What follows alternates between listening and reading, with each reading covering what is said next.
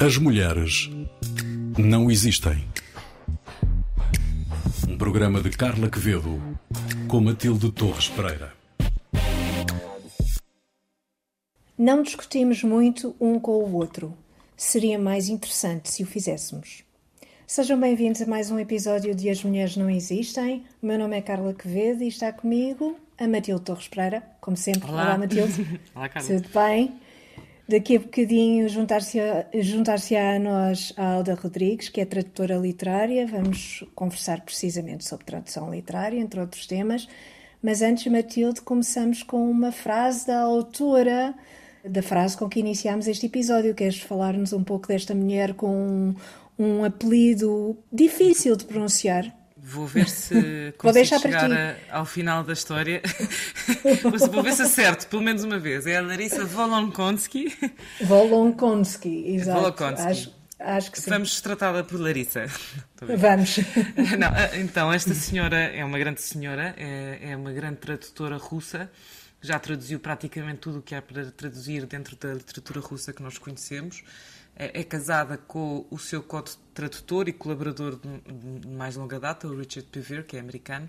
Ah, eles, eles juntos já há mais de três décadas já se debruçaram sobre os irmãos Karamazov, Crime e Castigo, Idiota, sei lá, a morte de Ivan Illich, o Gogol, Chekhov, eh, o Bulgakov, o Dr. Givago, já traduziram tudo o que é para traduzir. E são muito eh, respeitados e conhecidos porque eh, considera-se que iniciaram uma espécie de revolução silenciosa dentro do, do meio da tradu- tradução porque as suas traduções destas obras-primas literárias destronaram, de certa forma, as versões anteriores.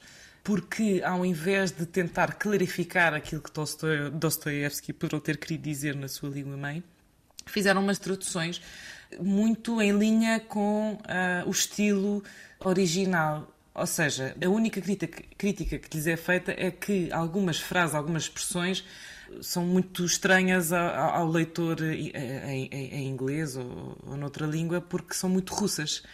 Mas de alguma forma é mais fiel ao texto original e por isso é que eles ficaram ah, tão bem cotados pelas suas traduções. Eh, são muito idiosincráticas, como também o é a literatura russa.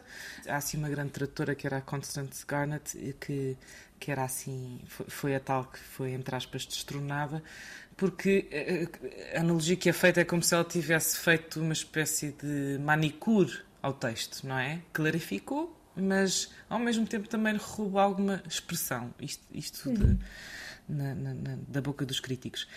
Em 2004, a Oprah Winfrey escolheu a tradução deles da Ana Karenina para aquele famoso book club da Oprah Ah, e o livro, que na, na altura já tinha mais de 130 anos, foi instantaneamente, voltou instantaneamente a ser um best-seller e o Moscow Times, que é o maior jornal da Rússia depois do, do Prada, ch- chamou-lhe ah, a maior promoção da literatura russa desde que o Omar Sharif ah, passeou pelas estepes num, num, num chapéu de pelos fazendo de, de, de Doutor Givago. Por isso vale a pena conhecer a vida desta mulher, mas principalmente aquilo que é a sua, ah, a sua obra.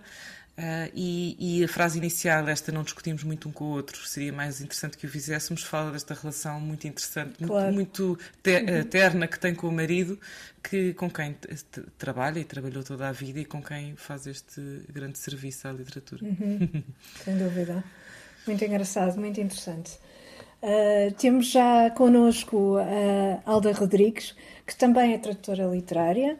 Alda, obrigada por teres aceitado o convite. Olá, Carla. Obrigada pelo convite. Eu gosto muito de ouvir podcasts por serem um espaço de diversidade, por isso estou muito contente por estar aqui. Que bom, boa, boa, boa. Alda, eu vou fazer uma, uma brevíssima introdução tua. Alda nasceu em 1973, licenciou-se em Línguas e Literaturas Modernas na variante português e inglês, é assim que se diz.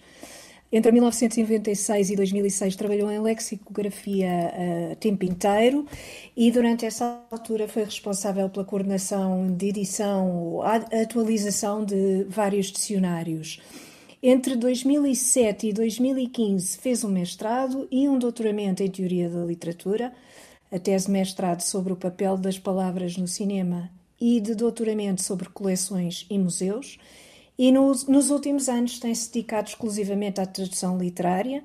Traduziu autores como Marilyn Robinson, Stanley Cavell, Patrick Lee uh, Fairmore, uh, Henry David Thoreau, Jane Austen, Ben Lerner. Escreve a coluna Faca de Papel para a Forma de Vida, uma revista online, e é autora do blog Cinéfilo Preguiçoso com Alexandre Andrade. Alda, depois desta introdução, o interesse pela tradução literária é um interesse parecido pela escrita, ou seja, um, um tradutor literário é, na verdade, um escritor. E já agora, que tipo de escritor é esse? Pronto, em primeiro lugar, acho que convém dizer que os, os textos não se traduzem sozinhos. Um texto uhum. traduzido não existe sem o tradutor. Por isso, o, o tradutor cria a tradução. O problema aqui é que nós ainda temos uma noção muito romântica de escritor como, como criador, como herói, como uma criatura excepcional. Enquanto, em uhum. relação ao tradutor, temos um achamos que é uma pessoa que tem obrigação de se apagar uh, e que tem de funcionar como uma máquina uma máquina eficiente e discreta, não deve chamar muita atenção. Uhum. O problema é que uh, os escritores e os tradutores fazem coisas bastante próximas. Os escritores ou autores uh, valem-se de um conjunto de experiências pessoais e referências culturais que depois trabalham, e também o tradutor faz o mesmo. Ele, um tradutor usa tudo o que tem à sua disposição que adquiriu ao longo de uma vida de trabalho, de estudo e de todas as suas experiências pessoais e produz uma versão do texto de partida, na língua de chegada.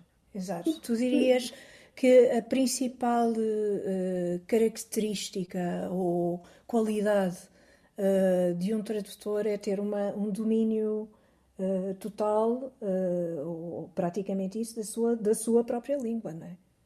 Mais do que da hum. língua em que, em, que, em que foi escrita a obra? Ou tem, tem de ser do, tem de dominar bem as duas línguas, as mas duas. Uhum. isso não basta. Isso não basta. Uhum. Eu acho uhum. que tem de recorrer sempre a um conjunto de experiências pessoais, de reflexões, de referências uhum. culturais que foi adquirindo através de leituras, por exemplo, uhum. através do estudo. Um bom tradutor não é simplesmente uma pessoa que domina bem a língua de partida e a língua de chegada. Tem de fazer mais do que isso. Claro. E por isso, eu acho que durante muito tempo houve uma noção de tradução como, como uma atividade neutra e impessoal. E temos a ideia de que o tradutor se deve apagar. Mas um tradutor que faça isso e que funcione mais ou menos como uma máquina de tradução automática não vai produzir uma, um bom texto na, na língua de chegada. E nós vemos que uma boa tradução vale por si como texto e não só como tradução. Pois, e daí podemos sim. dizer que um tradutor e um escritor fazem coisas próximas. Exato. Aliás, há, há uns meses a, a, tradutora Jennifer Croft, que uhum. traduziu para o inglês o livro Viagens de Olga uh, Tokarczuk. Tokarczuk, imagino eu. Kortarczuk, deve ser. Uh, ela teve a iniciativa de fazer uma carta aberta que foi publicada no, no site da Sociedade dos Autores do Reino Unido, a apelar Sim. às editoras que, que incluam o nome do tradutor na capa. Isto vem ao encontro do que estavas a dizer. Este é um gesto de mais elementar justiça, suponho. Sim, eu acho que antes de ser uma questão de justiça, é uma questão de informação. Tem, uma, uhum. tem um certo caráter pedagógico que chama uhum. a atenção para aquilo que os tradutores fazem que eu acho que atualmente não é uma atividade bem conhecida. Já tive uhum. a experiência de ter de explicar a muita gente o que faz um tradutor literário. Acho que as pessoas percebem bem o que faz, por exemplo, um guia-intérprete, mas um tradutor literário já tem algumas dúvidas. Eu já tive de explicar a várias pessoas com vários graus de escolaridade e de profissões muito diferentes às vezes fiquei surpreendida, mas lá expliquei. Muita gente diz que isto é uma questão de ego, que os tradutores querem chamar a atenção para si mesmos, mas acho que não é bem isso. Além de ter este pois. caráter pedagógico e informativo, acho que além disso responsabiliza diretamente o tradutor pelo seu trabalho, é um claro. trabalho importante. Uh, acho que defende os tradutores na medida em que os obriga a, a defender a própria qualidade da tradução muitas uhum. vezes negociando prazos razoáveis para a entrega dos trabalhos e, uhum. e também honorários uh, aceitáveis, porque cada tradução exige bastante tempo e se estivermos claro. a receber pouco dinheiro por cada tradução, vamos ter de trabalhar mais depressa, fazer mais traduções para conseguirmos sobreviver. É uma atividade mal paga e, portanto, a qualidade da tradução não vai ser boa, de certeza absoluta. E mesmo um bom tradutor, quando trabalha depressa, a tradução não é boa.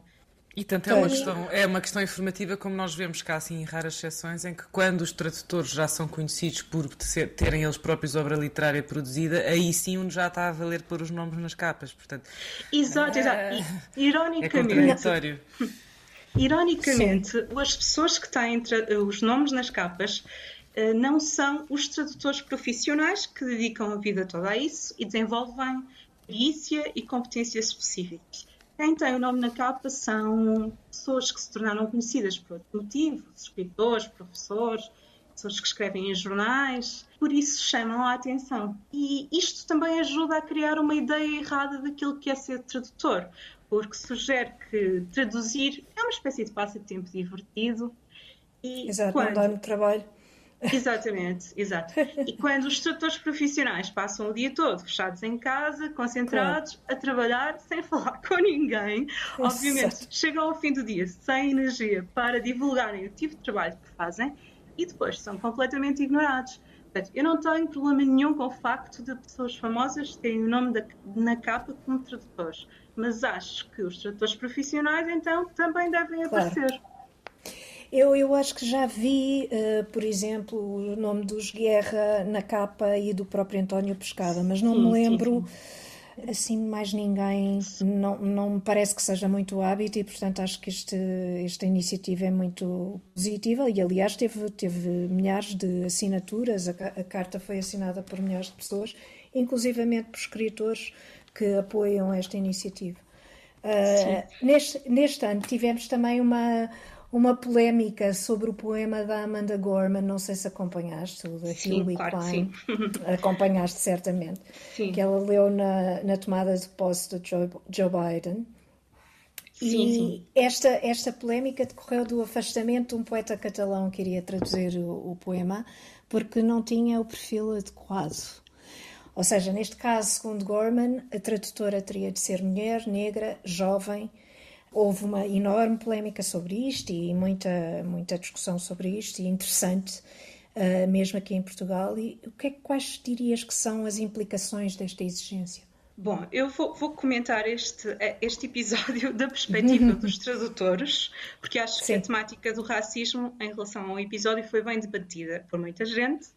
Sim, claro. E, portanto, em relação aos tradutores, eu acho que este episódio uhum. revela mais uma vez um certo desconhecimento da atividade de tradução. Uhum. Porque nós, quando temos um problema de saúde, consultamos um médico. Se tivermos problemas de eletricidade, consultamos um eletricista. E por aí adiante. Uhum. Portanto, quando, quando, temos um problema de tradução, acho que devemos consultar um tradutor. Depois podemos ouvir mais uhum. opiniões e outras pessoas podem dizer o que acham sobre o assunto. Mas, em uhum. última análise, são os tradutores que têm de decidir, quando lhes propõem uma tradução, se são capazes ou não de traduzir determinado texto. São os tradutores. Uhum. Não são ativistas, não são pessoas que escrevem nos jornais. Um. E não são, desculpa interromper-te, e não são os autores. Não tenho certeza. Não sei. Os, os autores hum. podem ter uma palavra a dizer, mas se um autor uhum. me convidasse mas para um autor... um texto, eu teria uhum. de decidir se sou capaz ou não de decidir de traduzir esse texto. Não é o autor claro. que decide, sou eu. Exatamente, exatamente. Uhum. E acho que o tradutor todos os dias lida com questões como a diferença. E o que estava aqui em causa era o caráter específico de Amanda Gorman como poeta, como ativista e como, como pessoa negra os tradutores todos os dias lidam com diferenças equivalentes e estão habituados a resolver esses problemas. O trabalho da tradução é precisamente pegar uhum. na diferença e integrá-la na língua de chegada e na cultura de chegada. Fazem isso todos os dias. Portanto, este caso, para mim, não deveria ser tratado como uma exceção. E uhum. o caso de, já não sei se foi esse tradutor catalão uhum. que tinha terminado a tradução e já, uhum. já tinha entregado a tradução e a editora não a publicou e encomendou a tradução a outro tradutor. Isto é um grande uhum. desrespeito pela atividade profissional de uma pessoa, claro. Claro. Alda, Claro, e era um tradutor experiente, um tradutor Sim, experiente. tinha traduzido Shakespeare. Exatamente. Não, é, este caso é extraordinário. É uma coisa. Estamos a perder alguns, algum tacto e cortesia dentro. Não, acho que não é uma questão só de, de tradução, acho que a tradução é fla- flagrante, mas isto ac- acontece infelizmente um pouco por toda a parte. E provavelmente isso que dizes, Alda, sobre o desconhecimento do que é que são as verdadeiras atividades, do que é que é o dia a dia, o cotidiano, do que é que trata, está na base disso tudo. Eh, tinha aqui Claro. outra pergunta que não, é, que não é diretamente relacionada, mas mais uma curiosidade nossa. Eh, Na tua opinião, que obras eh, literárias deviam ser traduzidas para português e ainda não foram? O que é que faz falta traduzir? O que é que faz falta traduzir? Estão a fazer uma das minhas perguntas preferidas. Olha que bom. E é isso eu vou responder não só como tradutora, mas também como leitora e como alguém que já pensou, se calhar eu podia ter uma editora, eh, mas depois desistiu dessa ideia por pensar que rapidamente iria à falência e que não iria muito longe. Portanto, va- vamos, vamos entender aquilo que eu vou dizer desse ponto de vista, daquilo que eu acho que devia ser mais publicado em Portugal e não é, e, e que eu sinto falta como leitora. Em relação à ficção, exato. sinto muita falta de contos. Em Portugal criou-se a ideia, não sei se certa, não sei se é errada, de que os contos não vendem. E eu, como leitora, gostaria muito de ver, por exemplo, antologias de determinado escritor, como, por exemplo, Ernest Hemingway ou Scott Fitzgerald. Eu, todos os anos, tento ler pelo menos uma antologia de contos de um escritor e gostaria muito de ver esses dois grandes contistas bem traduzidos em Portugal. Depois, além dos contos, há, há outra forma, de que, forma literária de que eu gosto muito e que eu acho que tem sido um bocado maltratada em Portugal, não só pelos editores, mas também, claro, pelos leitores e pelas pessoas que compram livros, que são os ensaios. E em, espe- eh, em particular os ensaios. Verdade. Estamos Sim, sim, sim. Em particular, os ensaios literários. Ensaios que não sejam exclusivamente sim, sim. de teor Académicos. universitário. Claro, claro. Sim, com aquele aparato todo. Zadie Smith, Mas- por exemplo, seria tão bom. Por exemplo, por exemplo. Portanto, não, não tenham aquele aparato todo que sejam ensaios literários, ensaios pessoais e mesmo formas literárias próximas do ensaio, mas menos convencionais. Eu acho que os leitores portugueses, as pessoas que compram livros, têm uma certa fama de desprezarem um pouco estas formas menos convencionais e gostava que comprassem mais livros para depois as editoras também investirem mais nisso. Uh, e quem diz ensaios literários também ensaios filosóficos. Acho que há alguns filósofos que deviam ser mais traduzidos e mais lidos. E vou dizer dois Sem nomes, dúvida. por exemplo, o Robert Pippin e o Stanley Cavell. Stanley Cavell eu própria já traduzi, mas acho que ele devia ser mais traduzido. E há, um- E- há e- um livro em especial que eu gostaria muito de traduzir, que é o meu livro preferido dele. Uh, é um livro que ele escreveu a partir do Walden de Thoreau, que eu também traduzi, e é um que se chama The Senses of Walden, e é um livro em que ele reflete mais ou menos sobre o papel das palavras na forma como vivemos e como nos situamos no mundo. Eu adoraria traduzir. Que interessante. Pois, pois. Que razões vês para, para não haver essas traduções em português? Não há interesse da parte das editoras? Acham que não há público? Sem conversar muito com as pessoas sobre isso, parece-me que é falta de público. Porque são livros difíceis de traduzir, não é qualquer pessoa que traduz, não é? Claro. Às vezes, para traduzir estes filósofos, é preciso ter lido outros livros dele, portanto, não pode ser qualquer pessoa.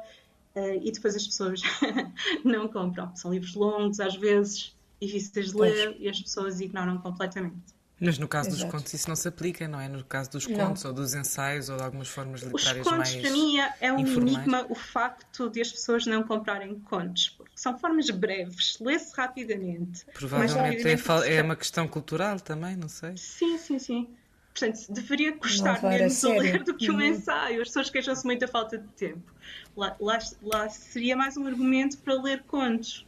Mas não é Exatamente. assim que funciona. Se calhar não é falta de tempo, então. Sim, falta de sensibilização para isso. Provavelmente Talvez. seria preciso na, na escola variar um bocadinho do Camões e do Virgílio Ferreira e abrir também a, às pessoas É que têm verdade. formação a, a uma certa Pois. sensibilidade para esse tipo de formas literárias. Isso não existe muito no nosso sistema, não é? Essa inovação, de alguma forma. Sim, é verdade claro. isso, porque eu acho que o mercado português, a sensação que me dá é que as pessoas insistem muito, no, compram muito naquilo aquilo que acham que são valores seguros. Por exemplo, clássicos. Investem naquilo que já conhecem, não é?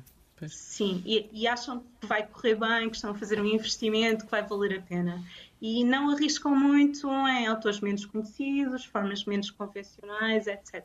Quando me pedem sugestões de livros para traduzir, eu digo, mas sabendo à partida que hum, não vou não convencer. Não vou ser acatadas. Sim, sim, sim. Porque são formas que as pessoas geralmente desconfiam. E já agora posso, posso dizer que um livro relacionado sim. com tradução está uhum. traduzido em Espanha, portanto deve vender em Espanha.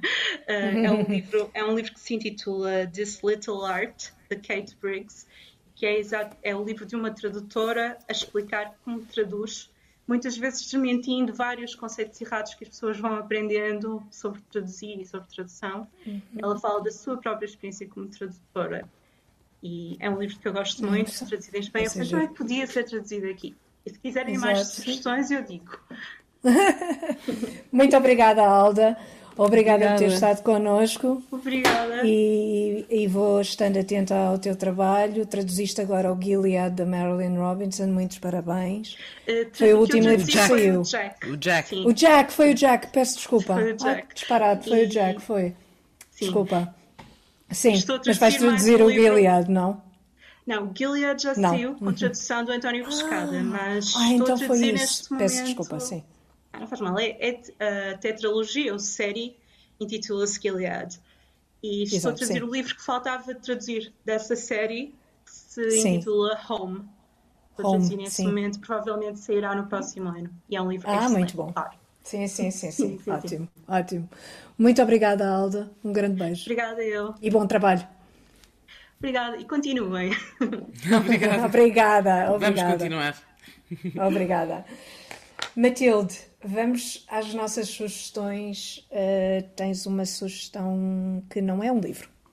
Não, esta sugestão, isto é para ser levado muito a sério, porque é um, uma sorte nós termos uh, uh, o privilégio de ter uma exposição em Portugal de uma artista austríaca cigana chamada Shaya Stoica. Escreve Seja Stoica. Uhum. a verdade é que ela está a ser descoberta um pouco por toda a Europa, mas por uh, iniciativa e intuição de um grupo de portugueses muito audazes. Uh, já, já conseguiu-se fazer uma exposição no MUSA, Museu das Artes de Sintra, Sintra onde era a, a, casa da antiga coleção Berardo. Uh, e é uma exposição absolutamente arrebatadora, porque é de uma, é de uma pintora uh, que já morreu, que sobreviveu a três campos de concentração. E ela pintava e escrevia como forma também de transcender essa experiência. Um, e fala de uma realidade que nos é algo desconhecida, que é um, a cultura cigana e, e a perseguição que, que, sofreu ao longo dos séculos também na Europa, mas aqui com a, na sua expressão mais, mais bela, não é? E também mais tocante. Portanto, eu recomendo que, que se vá ver, está até janeiro, a exposição da Cheia Estoica no Musa, em Sintra. E tu, Carla, traz-nos um podcast. Um podcast que, na verdade, é, é, é um site. O site uh, chama-se Lost Women of Science. É uma iniciativa uh, em parceria da PRX, uh, e, que é uma, uma empresa, uma empresa de média, e a Scientific American, que é uma, uma publicação de ciência muito, muito conhecida. E, como o próprio nome indica, Lost Women of Science, o objetivo é, através de podcasts, precisamente, uh, conhecermos um pouco da vida de mulheres totalmente desconhecidas ou praticamente desconhecidas do público que fizeram, uh, que têm grandes feitos na sua área, uh, mas que são desconhecidas do grande público. e com isto tentar também inspirar outras mulheres. Até Ou seja, agora, não é que as mulheres não tenham feito três... coisas, é que não, é que não, não sabemos é que não, que elas não se conhece, não se conhece realmente. E um Sim. dos aspectos que, que, tratam precisamente no podcast é, é isso: é, é uhum. por que razão é que não as conhecemos? Porque é que não sabemos quem são? É muito engraçado, há várias pessoas a falar sobre, sobre estas, estas mulheres. Uh, há três episódios no podcast, já angariaram uh, fundos, porque isto custa, custa muito dinheiro a fazer, e angariaram fundos para, um, para continuar a série, com mais três. Uh, e por isso podem ver também o, o, trabalho que isto dá e a investigação que isto implica. É muito interessante. sugiro que vejam, que pesquisem na internet lostwomenofscience.org. As Mulheres Não Existem é um programa da autoria de Carla Quevedo, com a apresentação de Carla Quevedo e Matilde Torres Pereira e edição de Maria Saimelo. Todos os episódios, incluindo este, obviamente, estão na plataforma RTP Play, no Spotify e também no iTunes. Se quiserem enviar os seus comentários e sugestões, nomeadamente sobre uh, livros uh, que gostaria de ver traduzidos uh, neste episódio com a Alda Rodrigues, poderá fazê-lo através do e-mail asmulheresnãoexistem.rtp.pt, tudo sem acentos. O apoio técnico desta emissão foi de Gonçalo Lopes. Até ao próximo As Mulheres Não Existem, um programa sobre mulheres para ouvintes de todos os géneros. As mulheres não existem.